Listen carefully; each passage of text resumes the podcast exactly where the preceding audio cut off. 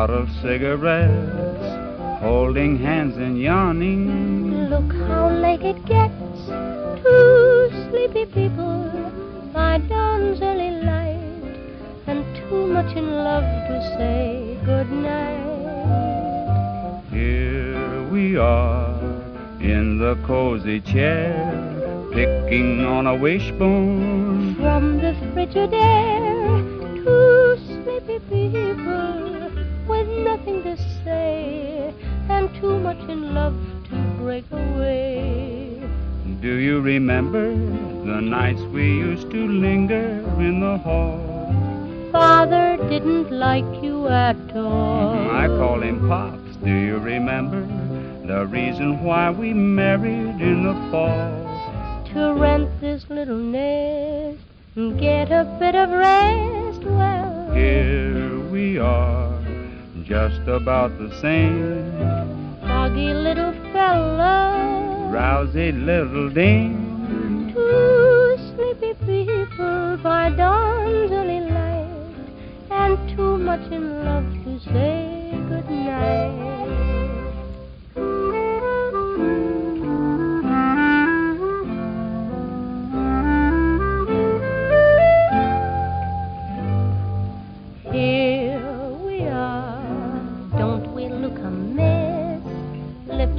on your collar, wrinkles in my dress.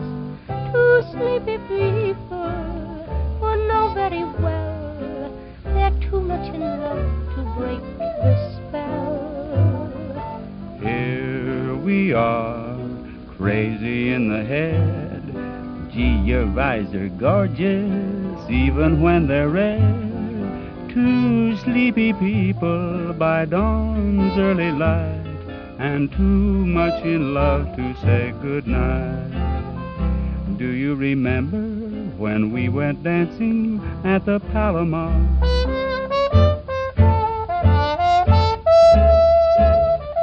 When it was over, why naturally we cuddled in the car.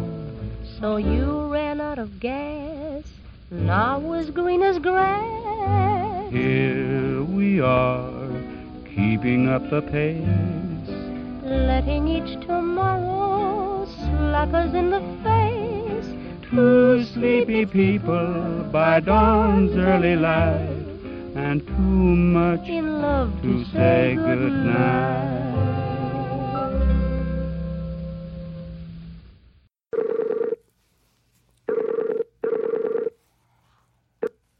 Hola, hola. Hola Susana Salgueiro, ¿cómo estás? Muy bien, Salguero, Salguero. Ah, Salguero, perdón, perdón, sí, sí, sí. ¿Cómo estás Susana? ¿Bien?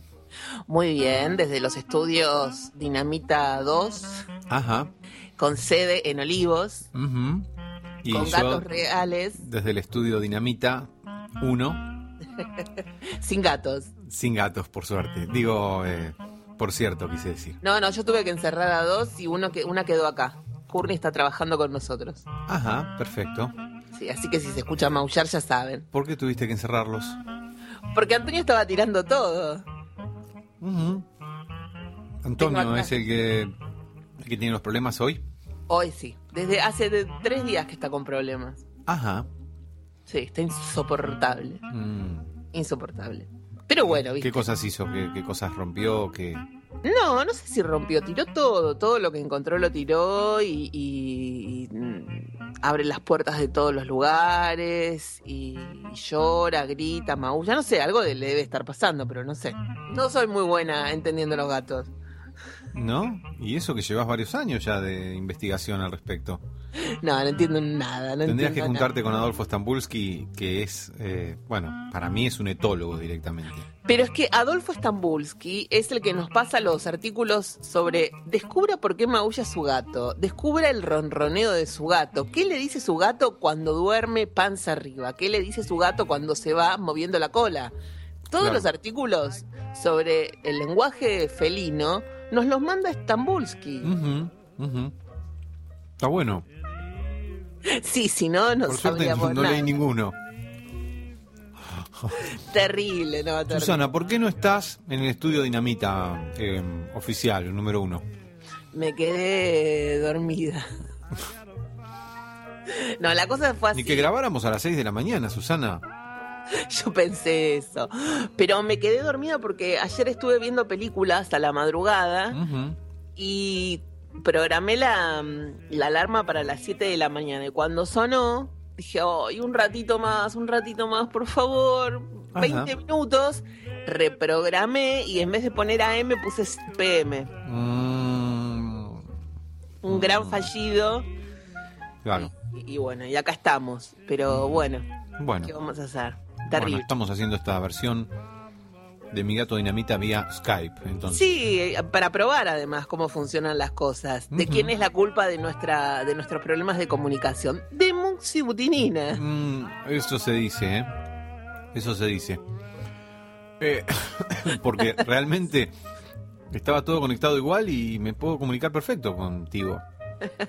Él eh, probó con los devices y con... sí, con- sí, sí. Pero bueno, no sé qué, qué es lo que estuvo pasando. Bueno, eh, ¿qué películas estuviste viendo, Susana? Me, me interesa. Estuve viendo mucho, mucho, mucho, mucha... Mucho. ¿Tanto? Sí. Sí, sí, sí, sí, sí, sí. Busqué en, en, en Google una lista de películas eh, subvaloradas que están en Netflix y que nadie ve. Ay, qué bueno, esas son las que tenemos que ver. Y vi una que se llama Las Horas Contigo, Ajá. que es de, de una directora bastante joven, mexicana, y que nadie la vería, porque bueno, viste que nosotros le tenemos como medio fobia al cine latinoamericano, salvo al cine argentino, porque bueno, somos argentinos y vemos películas argentinas. Claro. Pero si vos me decís alguna película mexicana que recuerde, Temporada de Patos me parece que fue la última, o a, mi, a tu mamá también, ¿no? Ah, de Cuarón.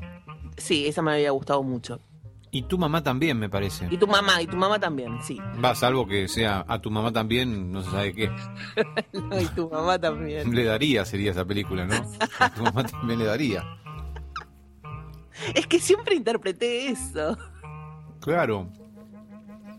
Eh, Bueno, pero esta película es eh, son tres eh, generaciones de mujeres, abuela, madre e hija. Y bueno, en la despedida de la abuela, ¿no? Que es la que se está muriendo. Pero más allá de lo que no hay golpes bajos en la película, es como muy tierna el- reencuentro y la relación y la interacción entre ellas. Me parece que estaba muy bien y le puse mm, eh, casi cuatro dinamitas. ¡Apa! ¿De Eh. cuántos? De cinco, de cinco. Dios mío. Sí, me, me- me- no lloré nada. me- ¿Cómo se llama la película? eh, Las horas contigo. Mm. La hija, la hija, digo, la directora es la hija de Ángeles Mastreta. Es horrible que te digan, ah, sos la hija de, pero bueno, es que no me acuerdo del apellido de ella. De Catalina Aguilar Mastreta es. Ah. Perfecto. Eh, la otra vez recomendaste una eh, de escrita por Bergman que fue impresionante, la verdad. Sí, ah, las, las mejores intenciones. Sí, sí, sí, sí. Las mejores Es- intenciones y le, le salió este acorde a eso. Tuvo las intenciones y, y le salió, digamos, porque yo también tengo las mejores intenciones, pero Es la historia de sus padres, de Claro. los papás Berman. ajá. Claro, uno ve la película y dice, ah, con razón. Eh, sí, a mí me dio mucha risa porque cu- eh, cuando, cuando leí sobre esa película, bueno, yo la vi cuando se estrenó y me, me impactó tanto que no pude volver a verla más. Y hace muy poco empecé a buscarla porque tenía ganas de, de hacer una revisión y de milagro estaba en Netflix. Entonces, bueno, aproveché y la vi. Y me pareció... La fuiste a ver al cine. Fui a ver al cine, sí, sí, sí. Yo tenía un novio en ese momento que me invitó a ver esa película. Nunca voy a entender por qué me llevó a ver esa película. Mira. Porque no le daba el perfil, o sea, de ninguna manera como más perfil Rambo, Rocky, todo eso. Que, que Rocky es una gloria, pero digamos, no de una película basada en un guion de Bergman, Claro. eh, dirigida por Bill August, que además tiene una intensidad que Sí, te sí, sí. deja, es como si te pasara una topadora en cámara lenta varias veces Claro, claro, por encima de la cabeza y del corazón y quedás molido. claro, claro. ¿No te pasó eso? La vi en dos, en dos etapas, digamos, en dos tiempos, porque dura como dos horas y media. Ah, sí, es hermosa. Eh, y bueno, y fue muy fuerte, pero por suerte a mí me alivió un poco el final. Sí, pero mm, si vos conocés, los que conocen la historia de Bergman, no, no fue muy liviano el final, porque la verdad es que el, el padre era un tipo muy complicado, muy complejo. Claro, Eh, pero mm, la película termina con ese final. No sé cómo habrá sido la, la- el final de la vida de, Del señor Bergman. del señor Berman. Bueno, muy buena no habrá sido porque mira lo que fue el hijo. Claro, claro, el hijo. Retorcido como poca gente. Sí, sí, sí. Gente muy, muy, muy, muy, Muy sueca. muy, muy sueca y muy fría. Pero muy humana también. Sí, Berman es, es muy humano. sí. Lo que pasa es que no te ahorra las complejidades de la vida. La vida misma es retorcida, enroscada, compleja y Sí. fría también. Sí, sí, ¿O no? sí. Sí, claro. Si en no le ponemos un poco de, de onda, es Mm. medio insoportable, ¿o no? Sí, sí, sí. A mí igual me, Arrancamos así como en inconsciente a cielo abierto. a mí me re gusta eh, igual la vida. O sea, entiendo todo lo que lo que pasa y me parece que, que es algo que tiene que pasar inevitablemente y, y- o sea, ¿para qué me lo voy a cuestionar si es algo que no depende casi de mí? Entonces, mm, lo aprovecho y saco lo mejor de todo lo que sucede. Claro, sí, sí, perfecto, pero tenemos que sacarlo mejor o tenemos que ponerle una, un entusiasmo a algo que es intenso, ¿no? Así Ah. como Berman. Como Bergman. Ahora yo tengo una frase de cabecera. Cuando me preguntan por qué no tenés hijos y yo digo, y porque tuve padres. Claro. Imagínate si hubiese Está sido la buena. si hubiese sido la hija de Bergman. Bueno, Berman a sus hijos no les dio ni cinco de bola, ¿no? No, no, no, no, no, no los trataba muy. Ya lo dijo eh, Lee Lee, Bullman, ¿no? sí. Sí, No. sí, pero la hija es la encargada del museo de Bergman. El, el- es- es- del lugar donde vivía Bergman se transformó en un lugar. Lo estoy escuchando a Adolfo Stambulski diciendo, porque le da guita, Susana. Porque le da guita. Debe de, claro, porque tenía mucha plata Bergman. Y yo calculo que debe haber hecho algún peso. Mirá el- lo que gastaba en las películas de él. Sí, pero Mirá el además- arte y el vestuario de la película esta o de Fanny Pero esta- Alexander. Pero esta no, no la no, no, no, la plata salió de otro lado en esta. Pero Sí, pero Fanny algo le habrá llegado a él. Y pero la mamá de él tenía mucho dinero. ¿Ah, sí? Y sí, ¿no viste la película, Guillermo? La ah, tenés de- razón, sí, la sí, sí. familia de ella era clase alta. Tenés razón, sí. Sí, no, no me había, no me había dado cuenta, sí, totalmente, claro. Y había hecho pacto de austeridad. Era el papá, no la mamá. Tanta plata como Winston Churchill, por ejemplo, en- cuando nació.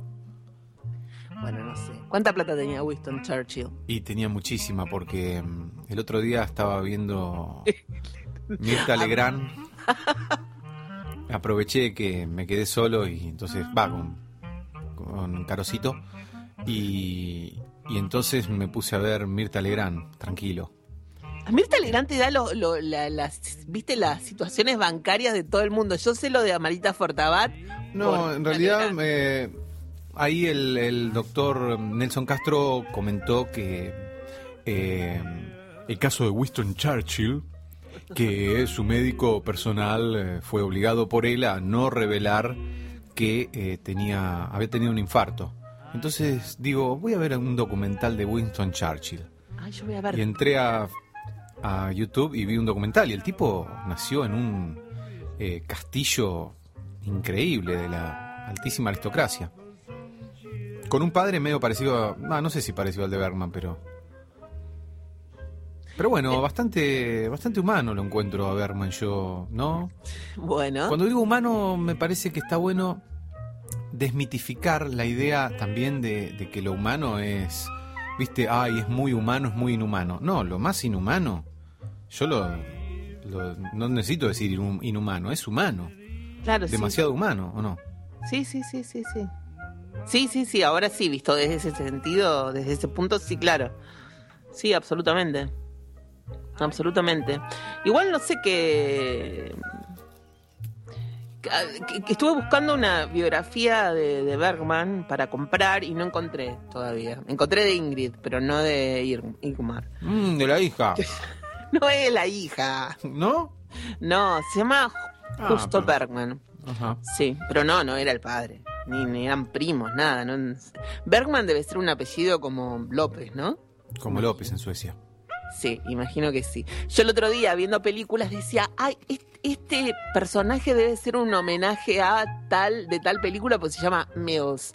No, Susana, justo después vi otra película donde había otro Mills. Mills debe ser como González. Así que, nada, rápidamente claro, erradiqué la idea de, de- de asociar todo. Como yo que en Berlín me hice muy amigo de mm, un inglés que era, no sé, idéntico a Lennon y estaba todo vestido con un así. Ay, Dios. Pero ahora lo trato de reencontrar por Facebook porque vino a Argentina varias veces. John Williams. Eh, claro, se llama James Smith.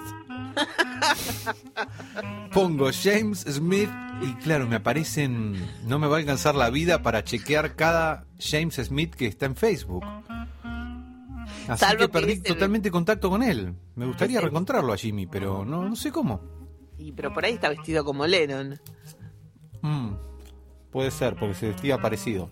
Y sí, lo acabas de decir, por ahí era de la... ¿Cómo es que se llaman las bandas de acá? Homenaje, tributo a los Mm. Beatles. Puede ser. Por ahí era, de- pertenecía a una, a una de esas bandas. Y yo lo- lo que estaba viendo, que creo que no lo charlamos con vos, Ajá. es que, viste que uno habla de la rigidez de sus padres o de el de la oscuridad de la madre o de la tiranía del padre o de la tiranía del hijo, ¿no? Bueno, Ajá. depende de los Sí, casos. temas que uno habla casi a cotidiano, cotidianamente. Y sí, todo el mundo se queja de su padre. Obvio.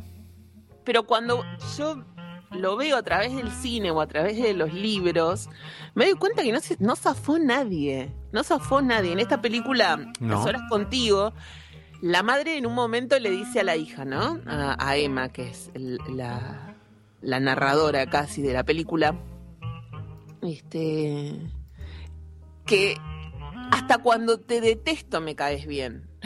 Ah, Algo así, pero Ah. porque la chica tenía miedo de ser madre para no repetir todas las cagadas que se había mandado a la suya. claro, claro. Y Bien que después, hacía. Eh, claro, obvio, la madre era bravísima. Y después había otra película, Missing, que es una película basada en un hecho real de un periodista que es secuestrado y desaparecido en Chile durante el comienzo de la dictadura de Pinochet, porque además de todas las películas que estuve viendo, estuve revisionando toda la época de la dictadura chilena y argentina, no me preguntes por qué, pero estuve una semana encerrada mirando documentales de Chile y Argentina. Así que la pasé bomba, ¿te imaginas? Claro, claro. Y bueno, entonces vi Missing con Jack Lemmon, que ganó un premio por, eh, por, por esa película y además lo, lo amamos a, a Jack. Y mm, él hace de papá del periodista Charles Horman, que es el periodista secuestrado.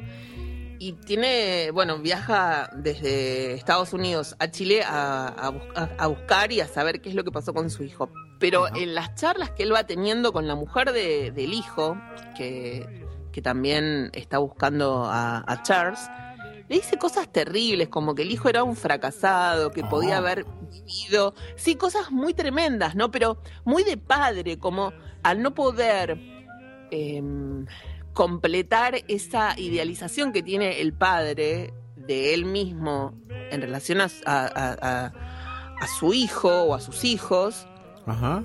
siempre va a faltar algo. Entonces el padre nunca estaba satisfecho con todo lo que el hijo hiciera porque no era lo que él quería que hiciera. Claro, claro. Bueno, interesante ese juego de espejos quería- entre los padres, los hijos y, y todo lo que se juega, ¿no? En los padres Es en relación a los hijos, que no tiene arreglo, que es la No. neurosis del padre. Sí, es agotador. Es y también del hijo, porque en realidad uno espera del, de- de- del padre que sea de un modo que nunca va a ser, porque el padre es el padre y tiene sus propios problemas, entonces nunca va a ser el padre que uno desea que, porque también es así. Claro, obvio. Entonces es como una, un grado de exigencia de ambas partes muy tremendo. Incluso de los que uno considera que son hijos favoritos. Viste que a veces cuando hay más hermanos dice, ay, fulano es el hijo favorito. Sí. El hijo favorito lo pasa tan mal como el que no es favorito. Ajá, Porque la presión sobre el hijo favorito es mucho peor. ajá. ¿O no? Sí, creo lo mismo. Y, y a lo largo de... O sea que no somos de- nada originales en este sentido. Eh, no, no, no sé. Lo que pasa es que cada uno toma como, como tremendo lo que, lo, lo que le toca vivir, qué sé yo. Claro. Ve- el otro día había grabado una, una, un audio que se me había ocurrido, ya lo tengo por ahí, después si querés lo, lo, ponemos, va a ser medio densa la cosa hoy también, ¿eh? Sobre los padres y las familias. Sobre que ningún, bueno, ninguna familia es igual a otra y cada una tiene su, su, no es esto lo que dije, pero bueno, más o menos, tiene su, su propia condena. El tema es que cuando uno lo ve en relación a otras familias, dice qué suerte que a mí no me tocó esa familia. Claro. Pero cuando uno vive en su propia familia, se da cuenta que igual es un infierno. Horrible todo. Todo horrible. Que venga el, el yankee, saque un rifle y nos mate a todos acá y dejamos de sufrir. No future. No. Y, y- y hablando también con la psicóloga, ella me decía que a veces no hay reconciliación posible con un padre. Ajá. Y que está bien eso. Y sí. Que uno no, no, no. Hay gente con la que uno no se puede reconciliar, aunque sea el padre. Ajá. Y es fuerte, ¿eh? Ujú. Así que, bueno, todo esto viene gracias a Berman y a su relación con sus hijos. Ujú. Y bueno, si es por la plata, y bueno, que sea por la plata, Ujú. ¿no? Que Claro. Mi mamá decía que los hijos de Maradona estaban con Mara- lo aguantaban a Maradona por la plata. Ajá. Esa es la, la hipótesis de... De- sí. No la podemos nombrar, ya sé. Bueno, no, no, no la nombremos porque No. me hace juicio. En esta No. instancia en que está nuestra relación me hace juicio. Ajá, ¿cómo va eso? ¿Está Ah, no nos hablamos. todavía? No, voy a contar una infidencia total en mi gato dinamita, yo cuento todo. Sí, es como bueno. mi reality. Eh, el otro día nos cruzamos, Está bueno, es el reality, un reality. me dio vuelta la cara. ¿A dónde se cruzaron? Acá en la esquina de casa. Ay, Dios, ¿en serio? Ajá. ¿Y cómo fue eso? ¿Cómo te sentiste? Eh, la verdad, la verdad, después de eso recé Ujú. y me calmé. Mm. Qué bien. No, porque si no estaría, pero pateando puertas de nuevo. No, no, me pareció que, bueno, ella reacciona así ante su relación conmigo y está bien, está perfecto. Ah. Yo relaciono como, reacciono como puedo. Claro. Y mi recé un Padre Nuestro que hacía un montón, no me podía concentrar, no me acordaba dónde venía. No me podía Cada acordar. parte. Sí. Ay, yo no me lo puedo todavía. Me, me pasa que empiezo a rezar y me pierdo siempre. ¿Viste? Sí. Sobre todo cuando hay Qué mucho bronca. Encima que ya es, hay que ponerse, ¿no? A rezar, pero eh, me pierdo. El otro día Tengo que volver otra vez. Ay, ¿cómo era? No puede ser. a Desde una iglesia por 10 a la años rezo. de, de Belgrano y estaban martillando, estaban restaurando toda la, toda la cúpula. Yo quería rezar el Padre Nuestro y con los ruidos no me podía concentrar y me tuve que ir indignada. Yo, no lo puedo creer. Vengo a un lugar de recogimiento donde uno está con uno y no puedo concentrarme porque están martillando. Claro, claro. Dios. No, es un desastre. Claro, Dios estaba de, estaba de paro, Dios, ese día. Claro, claro. Claro.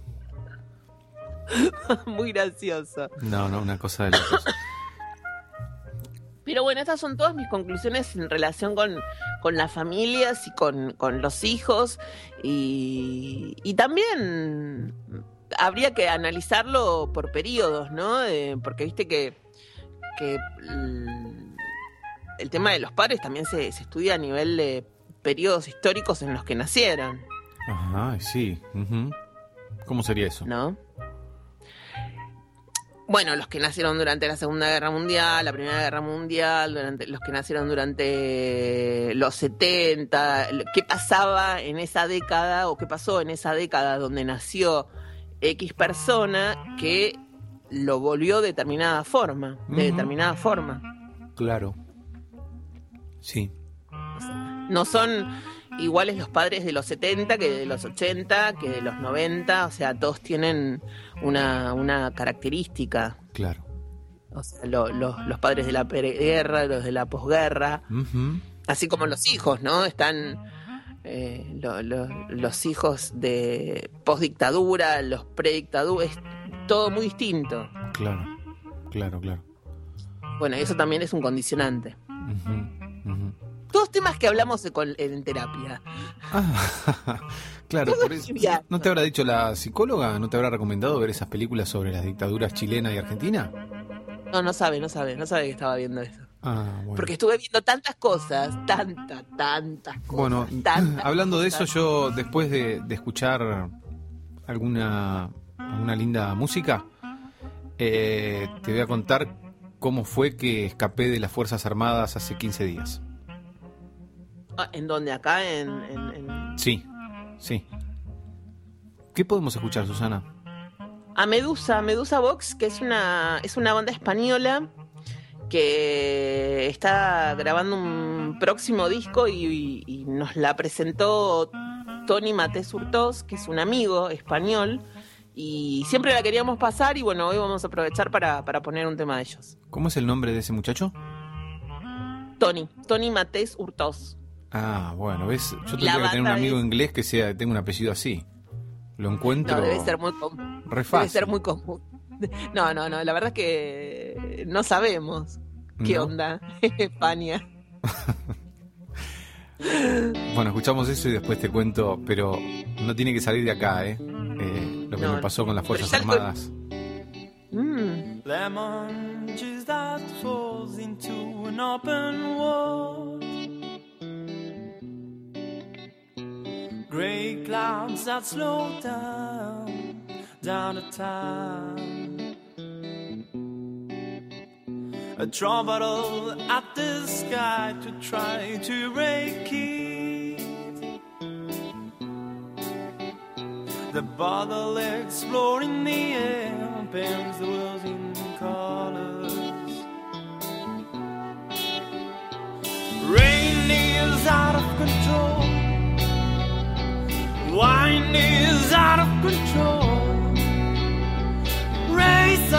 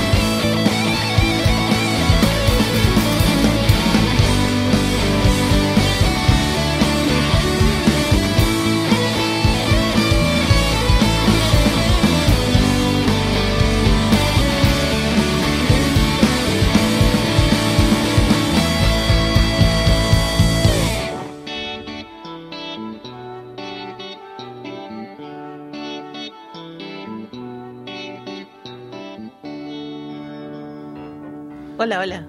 Hola. Eh, bueno, no, estaba en, en el banco hace unos 15 días atrás. Eh, es un banco bastante chiquitito, eh, la nueva sucursal a la que me cambiaron de prepo.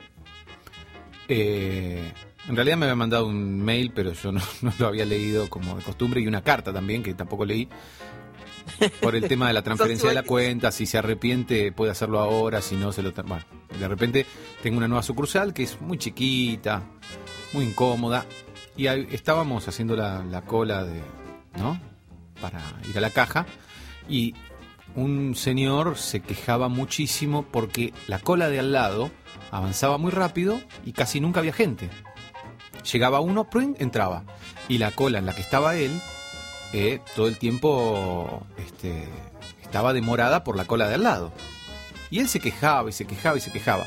Yo en realidad no estaba en la cola, en realidad yo había ido a hablar con un representante de, de atención al cliente porque, me- no sé, me pasó que de repente me olvidé todas las claves del cajero, de home banking, de todo. Me olvidé todas las Uno puede olvidarse del Padre Nuestro, Willy, pero no se puede olvidar de la... No, entonces no acertaba con las claves. Eh, de hecho, tuve que dejar sin pagar un, en un restaurante. eh, tuve que, este, bueno, porque la tarjeta me la tragó un cajero porque erré tantas veces con la clave. Entonces, Es- bueno, Eso es estrés, ¿sabías, no? no sé cómo se llamará, Estás posiblemente. como alienado con el tema de la película que no podés coordinar otra cosa, me Claro. pasa. me pasa. Pero entonces, bueno, dije, ay, Dios mío, ya no tenía la tarjeta, no podía usar el home banking, no podía usar nada, era un desastre. Fui a la sucursal, dije, me hace un blanqueo general, le pregunté, al, le pedí al muchacho. Pero entonces no estaba en la cola de las cajas, estaba al costado. Y este ah, eh, meta a quejarse porque la otra cola, pero por favor, pero qué sé yo. Entonces el de seguridad se acerca y le dice, señor, esta cola es de Río Select, o Select, sí, ¿no? Sí, select. Claro. Eh, entonces el tipo dice, ¿cómo? ¿Y por qué a ellos los atienden rápido y a nosotros no? Ah, esto es discriminación y seguía el tipo, ¿viste? Y bueno, nada, yo me- en un momento me, me acerqué a, a él, ya como fastidiado, le digo, señor, le digo, pero encima como era tan chiquita la sucursal, me dio que todo el por mundo lados. miró.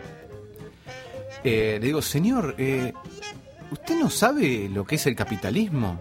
Le digo, esto es el capitalismo, señor, un hombre grande, ¿viste? ¿Cómo ser tan básico? El capitalismo, le digo, ¿vio eso que habló Carlitos Marx eh, allá por el 1840? ¿Vio? Eso, él dijo esto, que esto es el capitalismo, el que más paga, más tiene. Y así es simple, señor. Le digo, bueno, empecé a, a hablar de Carlitos Marx en Banco Río, digamos. Este. Y dice, ah, entonces, ¿qué? ¿Y Venezuela? ¿Qué, quiere ser? ¿Venezuela? Bueno, eh, por otra parte, el hombre, en una extraña torsión ideológica, eh, decía que adhería al, gobierno actual y qué sé yo, que podríamos decir que no, son anticapitalistas, por cierto, más allá de, de que a uno le pueda gustar más o menos, pero no, no son anticapitalistas. Bueno, se armó todo un lío en la cola y yo sobre todo este, vociferando en relación a Carlos Marx en el banco. Perdón. Te lo pido por favor. Bueno, el tema Te es lo pido que por favor porque no es, a vos todo esto imagínate, eh, digamos, un momento tenso, digamos. Yo cuando me agarran estos ataques así de... eh, no sé si viste la película, ah, creo que hemos hablado, sí, Entre Copas. eh, sí, la hablamos. Sí, sí, Que a él le agarran eso un par de, de momentos así que hace como escenas, ¿no? ¿Viste? Brotes. Claro. bueno, yo entré como... Pero me daba mucha bronca. Si no, si no hubiera insistido tanto con el tema, digo, pero señor, esto se llama capitalismo. Más que en realidad el capitalismo no sería tan preocupante si es que uno va a avanzar menos en la cola del banco o, este, bueno, o, va a, a perderse de ver el partido de fin de semana, que no sería en todo caso tanto, pero el tema es que el capitalismo, viste, si pagás tenés salud y si no pagás no tenés salud, si pagás tenés educación o si no pagás no la tenés. Eso sería como lo más, en todo caso, grave. Este muchacho no, no, no es un hombre grande ya, que no, parece que no había hablado, escuchado hablar nunca de capitalismo. Así que eh, nombré eh, a Marx un par de veces en un estado un poco así fronterizo de mi, de mi situación.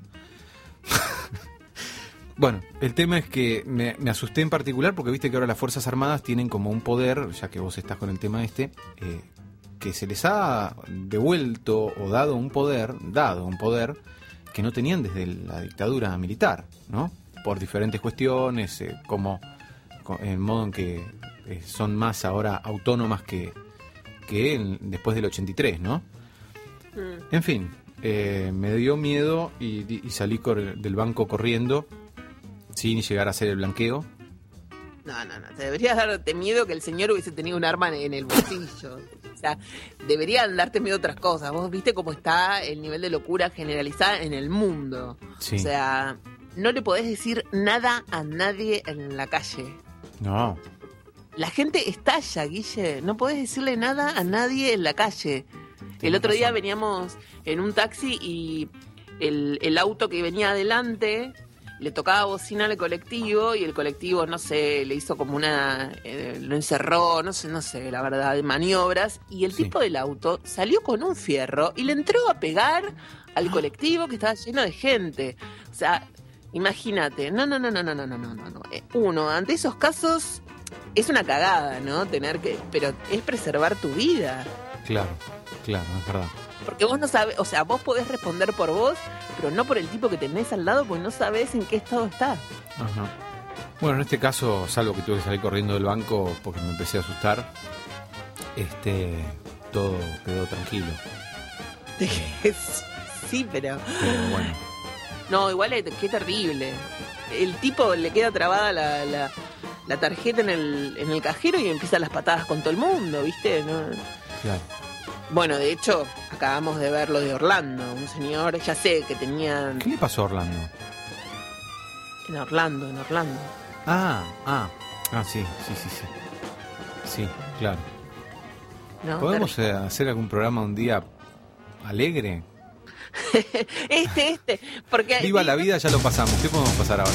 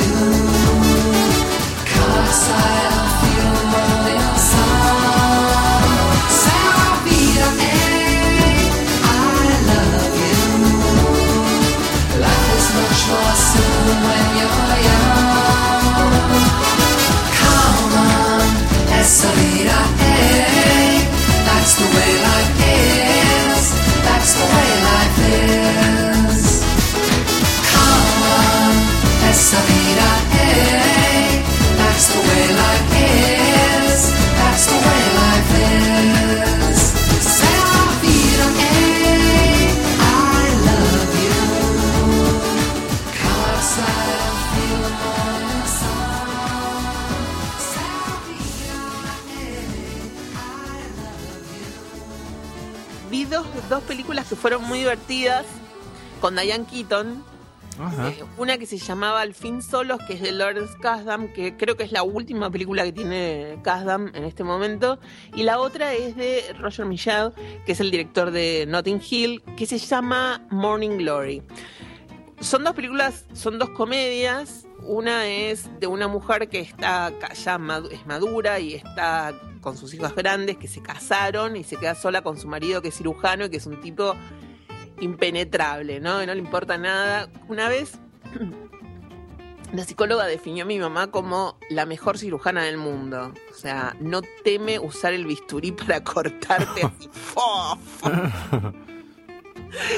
Bueno, este tipo tampoco, ¿viste? Era como así. Súper bueno, era un cirujano, qué sé yo. Ujú. Y. Muxi nos puede hablar de los cirujanos. Claro, buah, ahí está, mira. Frío. Él hace cirugías también, pero bueno, no, entiendo que no sería su especialidad. Frío pero hace viento. muchas cirugías. Pero conoce la personalidad de cirujano, me ha contado. Sí, sí, sí, también lo conocemos a él, que no se inmuta por nada. Ah, es- no, Pero no, impenetrable. bueno, y la cosa es que ella encuentra. Solo yo un conozco su corazón sensible. Quizá. Porque sos su mejor amigo.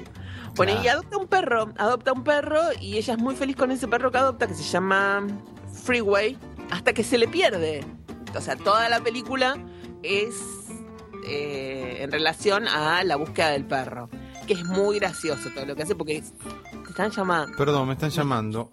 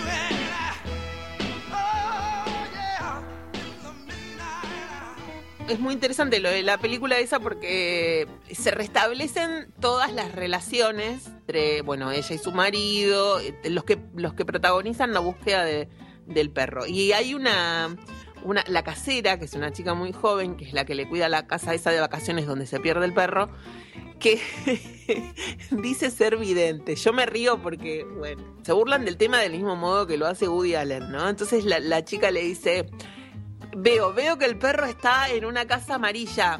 Eh, no, verde, no. Bueno, a ver, se me pone un poco borrosa la visión. Eh, puede ser azul también. Y el tipo, que, que es cirujano y que es un hombre de ciencias, se agarra la cabeza y dice, no puedo creer. Saquen a este monstruo de acá. y todo el mundo lo mira mal porque están tratando de buscar al perrito, entonces qui- quieren a- a más ayuda, hasta que, bueno, todos la mandan a la mierda a la pobre Carmen. Y después hay otra película que, que también trabaja Diane Keaton con Harrison Ford, que se llama mm, eh, Morning Glory, que es esta la de Roger Mitchell. Y Oh, acá...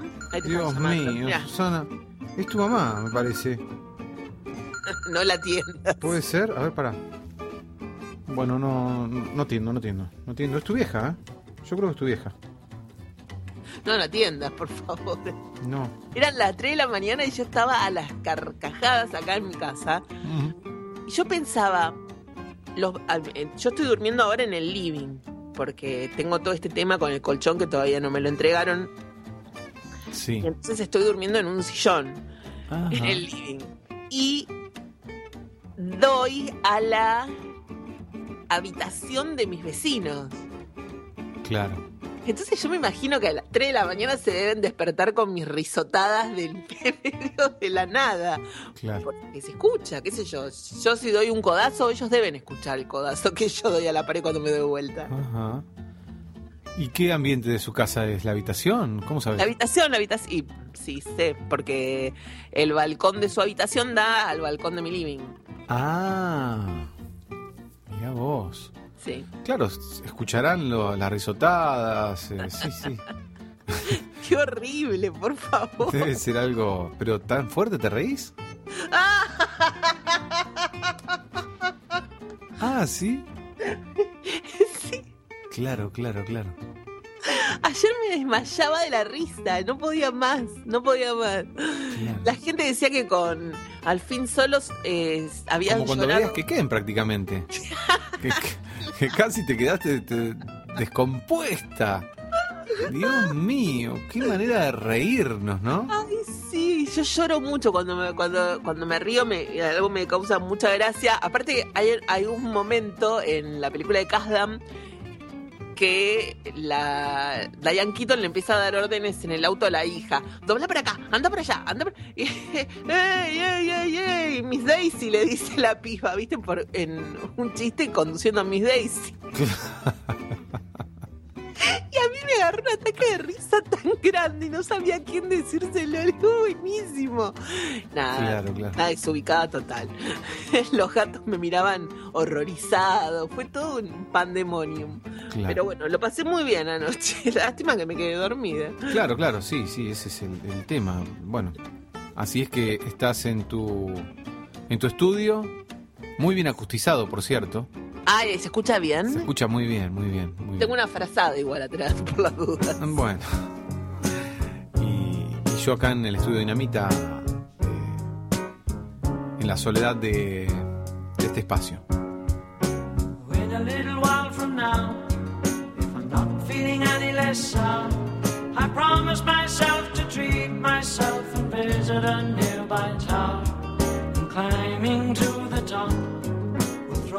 myself off in an effort to make clear to whoever what it's like when you're shattered, left standing in the lurch at a church where people are saying, My God, that's tough. She stood him up.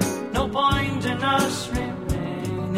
We may as well go on as I did on my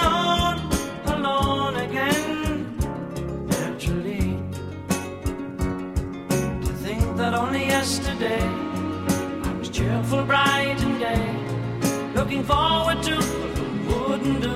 The role I was about to play. But as if to knock me down, reality came around. And without so much as a mere touch, cut me into little pieces, leaving me to doubt. Talk about God in His mercy. If He really does exist, why did He desert me in my hour of need? I truly am indeed alone again, naturally. It seems to me that there are more hearts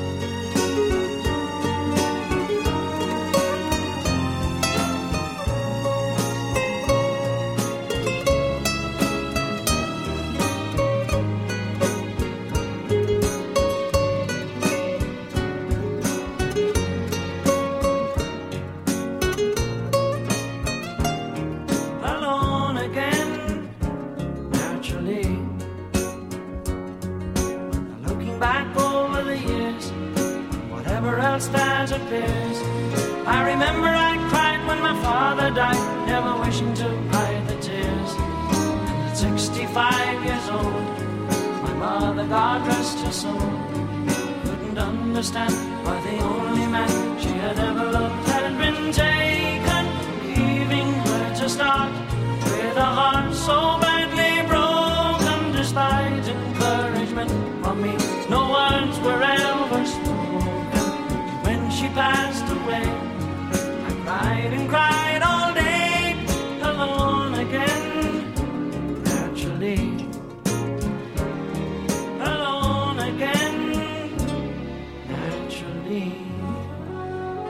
¿Qué nos va a hablar entintado en el día de hoy? ¿De qué nos puede hablar en, el, en, en una temporada tan fría como la que estamos pasando? Yo feliz de la vida, obviamente, pero la verdad es que a la noche, cuando uno se pone a ver una película, qué mejor que un trago preparado por Tinto. Por Dios, ¿tragos para, para noches de frío? ¿Para días de frío? Sí, ¡Qué emoción! Sí, sí, vayamos a comprar los ingredientes y, y preparemos. Y Por podemos favor, mirar ayer el estuve preparando, o- estuve pre- preparando limonchelo ayer. Ah, mirá, Sí. eh, bueno. un anisette. eh, ¿Eh, ¿Qué? un anisette tenés que, que tomar. Es lo que tomaba el padrino, le daba a los que iban a visitarlo un anisette. Ah, bueno. eh, Un licor de anís, una cosa Claro, muy claro. fea. bueno, escuchemos el tintado que siempre es muy, muy interesante escucharlo, ¿eh? Todo lo que uno Ah, aprende de, de la ciencia, del conocimiento y sobre todo de la buena vida. Mi gato dinamita, un podcast a base de alimento balanceado. aquellos de nuestros oyentes que, como nosotros, disfruten de tanto en tanto de una buena bebida espirituosa, probablemente se vean aún más tentados en estas jornadas invernales del hemisferio sur por esa hermosa sensación de calidez interna que solo un buen trago nos puede dar. Sin embargo, y lamento con esto hacer temblar esa noble tradición, la ciencia nos indica que en realidad el alcohol eventualmente baja la temperatura corporal y que esa imagen del San Bernardo con un barrilito de licor yendo a rescatar montañistas perdidos en la nieve puede ser en realidad contraproducente. La explicación es que el alcohol actúa como vasodilatador. Esto es la causa, por ejemplo, de las narices rojas de los borrachos. Y si bien los vasos capilares dilatados hacen que la piel se sienta momentáneamente más cálida, lo que termina ocurriendo es que la sangre más cercana a la superficie de la piel termina disipando el calor corporal y, en casos extremos, empujando hacia la hipotermia. Pero nosotros los beodos hacemos caso omiso de toda esta ciencia y preferimos seguir calentándonos el espíritu con un buen cóctel. Pero vamos a ayudar un poco a la naturaleza y enfocarnos en un par de tragos invernales tradicionales que se sirven bien calientes.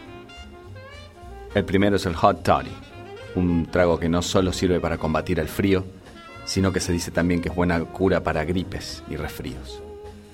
Hay una variedad de recetas, pero quizá la más tradicional consiste en 8 medidas de té de hierbas bien caliente, una medida de whisky escocés que puede reemplazarse con bourbon o hasta ron, una cucharada de miel, una rodaja de limón y especies a gusto. En nuestro caso preferimos algún clavo de olor y una varita de canela. El otro trago invernal caliente por antonomasia es el célebre café irlandés o Irish coffee en su idioma original. En su acepción más simple, se trata de una mezcla de cuatro partes de café con dos partes de whisky irlandés y una cucharada de azúcar negra, coronada con una buena ración de crema fresca y servida idealmente en su tradicional jarrito. Una variación que nos gusta mucho es la que reemplaza una parte de whisky con una parte de crema irlandesa, un licor cuya marca comercial más famosa es, por lejos, Baileys. Pero no solo con alcohol se espanta el frío de nuestras almas, también necesitamos música y el calor del sol. Así que aprovecharemos para despedirnos de este rincón con una buena combinación de ambos, disfrutando una canción de Songs About Jane, el excelente primer disco lanzado en 2002 por los hoy popularísimos e injustamente vilipendiados Maroon 5. Se trata de un tema caliente y pleno de funk, intitulado, no casualmente, The Sun.